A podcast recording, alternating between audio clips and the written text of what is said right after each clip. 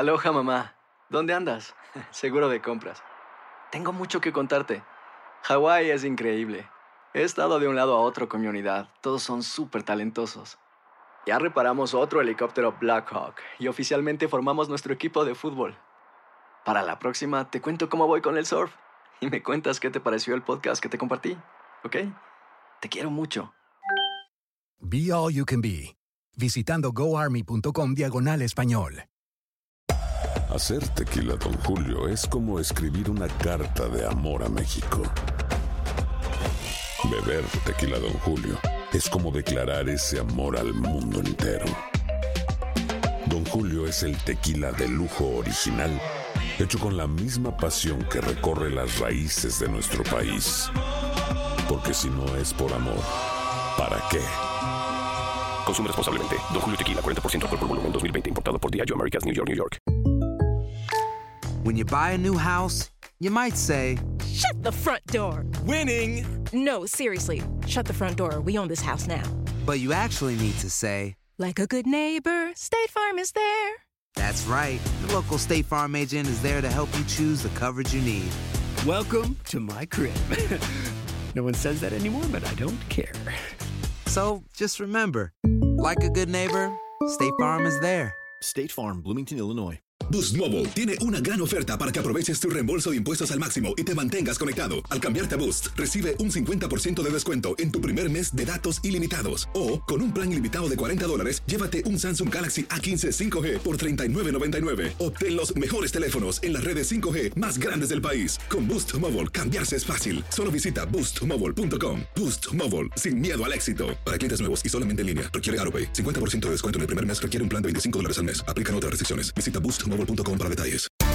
Euforia Podcast presenta Epicentro con el periodista León Krause.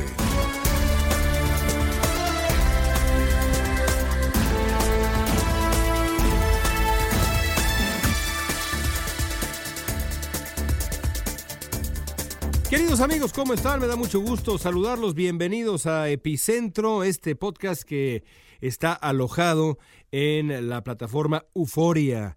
Es eh, un auténtico orgullo, un honor ser parte, mm, eh, junto también con el podcast del eh, programa de radio que conduzco todos los días, junto con el maestro Eduardo Blancas acá en Los Ángeles, California, para todos Estados Unidos, junto con el podcast de ese programa de radio, del menú de la lista de podcasts que Euforia, esta plataforma ambiciosa e innovadora que ahora tiene la gran empresa que es Univisión, ha, puesto en marcha. Es eh, de verdad un gran honor y no quería comenzar nuestro programa del día de hoy, nuestro podcast del día de hoy, sin reconocerlo y eh, manifestar mi emoción.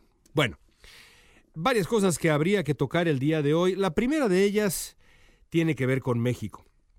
Y a veces eh, trato de, digamos, acercarme a los temas mexicanos con cautela porque acá en Estados Unidos una de las cosas que uno aprende rápidamente y además con toda justicia es que eh, los temas mexicanos que a veces tocamos como temas universales no lo son tanto.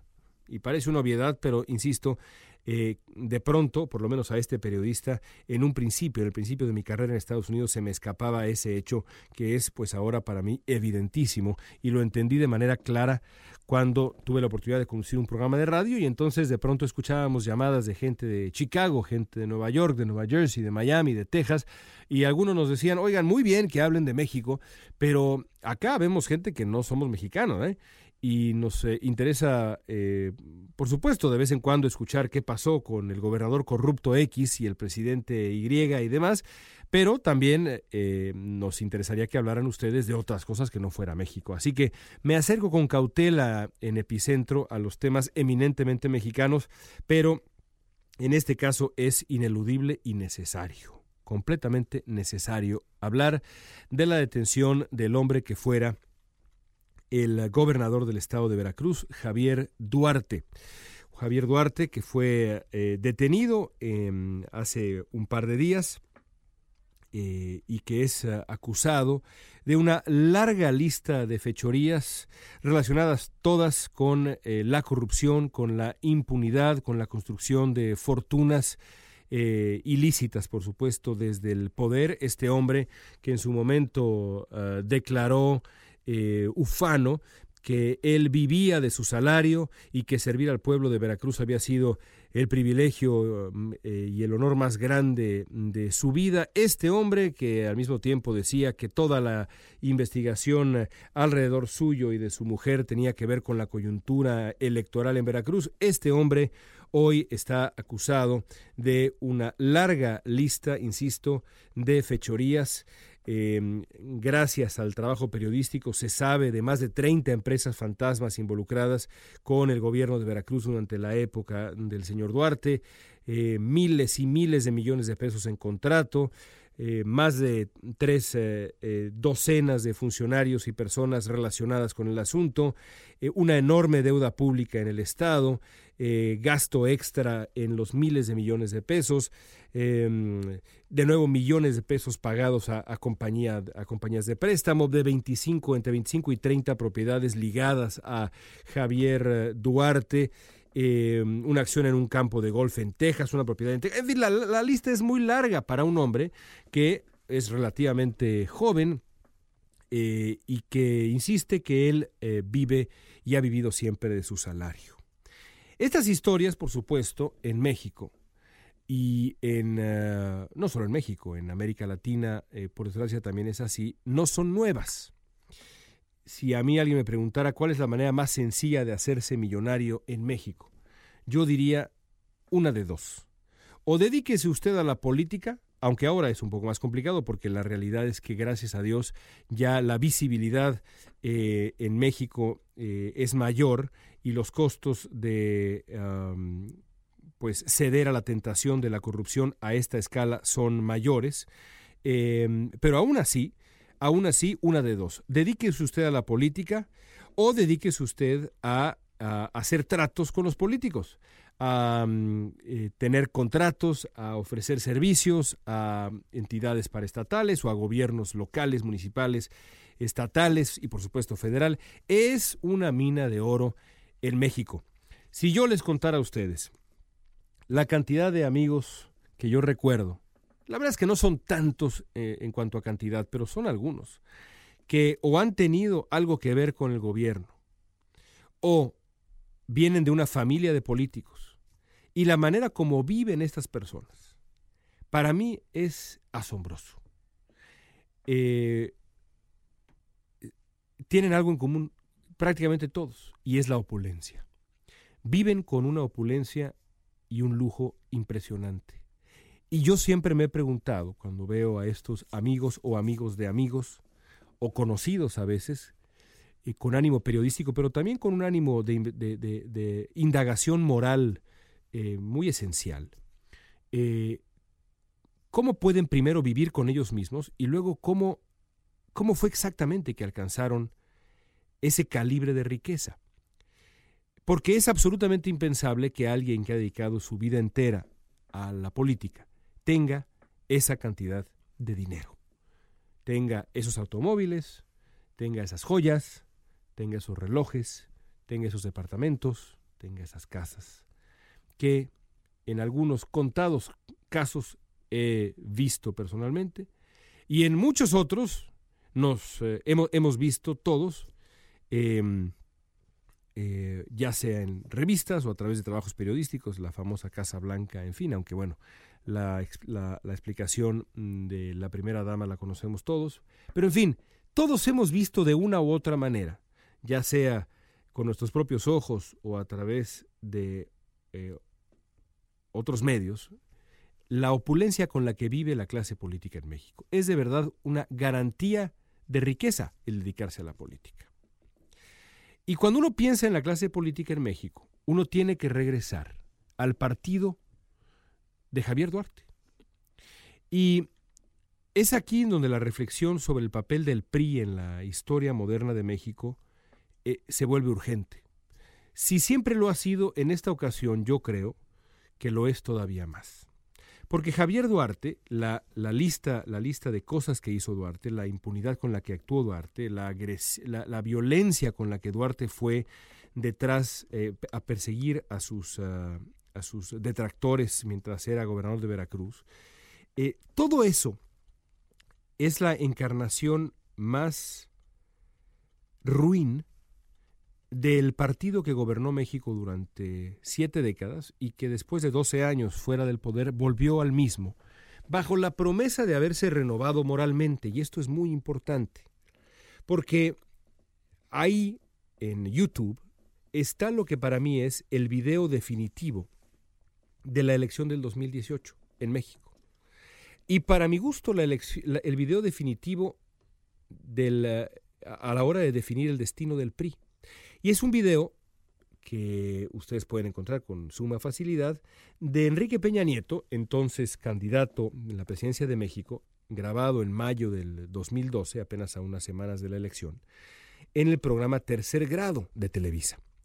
Es ahí donde eh, Enrique Peña Nieto, a pregunta expresa, primero, mm, si la memoria no me falla, de Víctor Trujillo y luego de Denise Merker, comparte algunos nombres que, de lo que él mismo llama la nueva generación política del priismo, una generación comprometida con una renovación de ese partido.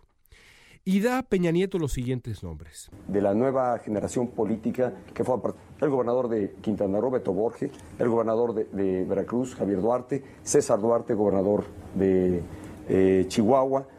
Todos, todos, aseguraba entonces Peña Nieto, formaban parte del proceso de renovación eh, del partido de una renovación que eminentemente debía entenderse desde la perspectiva moral, una renovación moral del partido, porque lo que prometía Peña Nieto como cabeza generacional de ese grupo, eh, porque eh, Peña Nieto se encuentra, digamos, se encuentra en el corazón de esta generación del prismo. ¿Qué prometía Peña Nieto y la generación que él, dado que eh, finalmente ganó la presidencia de México y es la figura más visible de esa generación, prometía?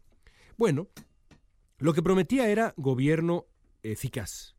El famoso te lo firmo y te lo cumplo y, todo ese, ese asunto que fue el corazón de su campaña eh, desde el Estado de México. Pero además prometía una renovación, insisto, moral. La idea de que el PRI había, digamos, aprendido la lección después de 12 años fuera del poder y en su regreso al mismo iba a ejercerlo con primero mucha mayor cautela, con mucho mayor pudor, con mucha mayor responsabilidad y con una conciencia muy clara de la responsabilidad y regreso a la palabra central de este, de este podcast, de esta reflexión, de la responsabilidad moral que implica la investidura y la responsabilidad que implica el poder. Lo que ha ocurrido en los siguientes años es la muestra más clara de que ese proyecto de renovación moral fue un fracaso. El video este del 2012, cuando se le ve a distancia, cuando se escuchan esos nombres ahora que han pasado ya cinco años de aquello, revela no solo la traición de, cada uno de esos priistas a este supuesto proyecto de regeneración del, del partido, sino exhibe, para mi gusto, con enorme claridad, el fracaso de la oferta del PRI de la mano de Enrique Peña Nieto, la gran oferta del PRI que era la que describía yo hace un minuto, ese partido que prometía resultados, sobriedad y distancia con sus propios demonios, terminó engolosinado con los vicios de siempre. No pudo el PRI resistirse a el magnetismo de sus propios vicios. Esos vicios que de manera absolutamente voraz y depredadora erosionaron y explotaron a la sociedad mexicana durante tantos años. Ahora nos encontramos en una coyuntura que conocemos bien, porque el PRI, en año electoral, está tratando de apostar de nuevo por la amnesia colectiva. Es la obra en dos actos más clara imaginable. El primer acto de un priista que llega al poder es aprovechar el escritorio, la firma, la asignación de recursos, repartir beneficios, construir fortunas, llenar bodegas de objetos de gran opulencia, convencerse de que en efecto merecen abundancia. Es decir, aprovechar el poder, aprovecharlo a fondo. El segundo acto es el clásico control de daños. Cuando el PRI se ve expuesto, cuando ya sea por trabajo periodístico o por el simple devenir de la cotidianidad política el PRI se ve expuesto y descubierto en sus vicios, inmediatamente adopta esta otra faz, el control de daños. Vende una supuesta contrición, hace ajustes, pretende extirpar tumores, eh, retirar eh, a las manzanas podridas, manifiesta su desencanto con quien ha aprovechado el cargo político para enriquecerse, dan golpes en la mesa, en fin, hace como que se indigna. Y luego, en lo que podría ser el tercer acto, acercándose a las elecciones, promete y promete y promete. Le dice al elector, perdóname, mexicano, esto no va a volver a ocurrir, yo te lo juro. He aprendido. Las cosas van a ser diferentes. Merezco una nueva oportunidad de demostrar que puedo meterle rienda a mis peores impulsos. De veras, de veras, de veritas. Dame otra oportunidad. Eso es lo que ya estamos viendo ahora en la, el rumbo a las elecciones del 2017, dentro de unas semanas. El PRI, y más ahora con la captura de, del señor Duarte, que evidentemente ya, ya dejó de resultarle conveniente al PRI, porque el PRI es incapaz de ir detrás de, detrás de otro priista, irán a buscar a otro priista, jamás van contra otro priista, a menos de que esa detención, de que ese ataque contra ese otro priista resulte conveniente. El PRI es todo menos un partido caníbal. No conoce más que de la protección de los propios. Es en ese sentido una mafia perfecta. Ya estamos viendo cómo el PRI, a raíz de la captura de Duarte, empieza a tratar de vender exactamente esa hipnótica uh, amnesia colectiva. El hipnotizador priista ya está moviendo el relojito ahí, el péndulo, pap, pap, pap, frente a los ojos de millones de electores mexicanos, tratando de convencerlos de que no es lo que todos sabemos que es. El problema es que la realidad ya no está de su lado y en esta época, después del sexenio peñanetista y después de lo que ha pasado con los nombres ya mencionados y muchos otros, como el señor Yarrington, como el señor Moreira, tantos más. Y por supuesto que esto no es exclusivo del PRI, pero quien proponga una equivalencia entre los, eh, los vicios priistas, los métodos priistas, los usos y costumbres priistas con cualquier otra fuerza política del país, ignora la historia. Ignora la historia, ignora el origen del sistema político mexicano, así que Ah, por favor, un poquito de pudor. El caso es que el PRI ya está en eso de nuevo, pero la realidad no le va a ayudar al PRI. Porque la evidencia de la traición, el desengaño de la promesa del buen gobierno, de esta renovación moral, del surgimiento de una nueva generación de priistas muy virtuosos, está ahí para que todos la veamos. Y el desengaño está también ahí, en ese video, en la propia voz llena de convicción, por cierto, de el entonces candidato Peña Nieto, a punto de convertirse en presidente electo Peña Nieto. Gobernadores de la gran mayoría de las entidades son jóvenes eh, o eh, actores de la nueva generación política que fue el gobernador de Quintana Roo, Beto Borge, el gobernador de, de Veracruz, Javier Duarte. Defendiendo a hombres, mencionando nombres de quien tiempo después se ha sabido no son más que una caterva de corruptos y ladrones. No podía ser más claro. Y es ahí donde uno tiene que reflexionar que en la vida pública y la vida privada, la impunidad y la corrupción solamente pueden florecer desde la permisividad. Javier Duarte hizo lo que hizo porque contaba con la promesa tácita de protección de su propio partido, que como ya dije, jamás se come a sus propios hijos, salvo que así le convenga. Pero también porque Duarte seguramente pensó, como tantos periodistas que le precedieron, que pues llegada la hora buena, el noble y dócil pueblo mexicano iba a olvidar. E inexplicablemente volvería a poner la famosa X a tachar el escudo tricolor en la boleta electoral.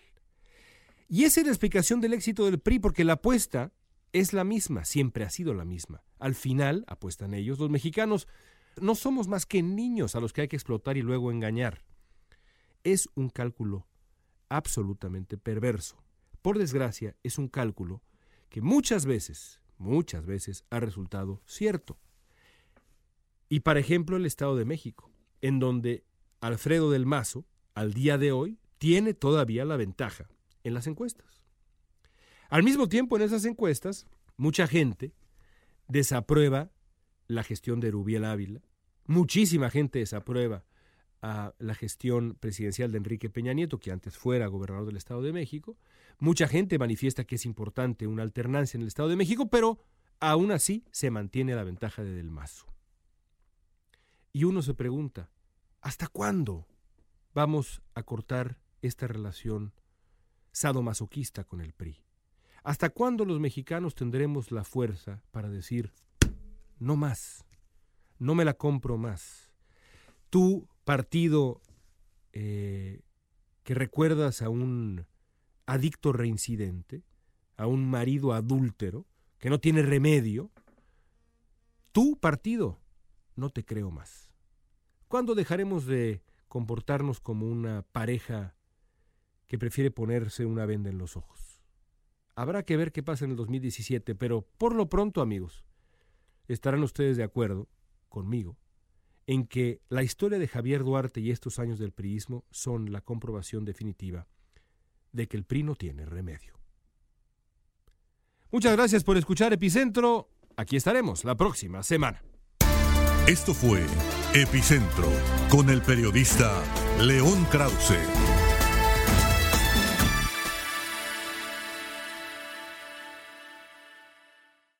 Aloha mamá. Sorry por responder hasta ahora. Estuve toda la tarde con mi unidad arreglando un helicóptero Black Hawk. Hawái es increíble.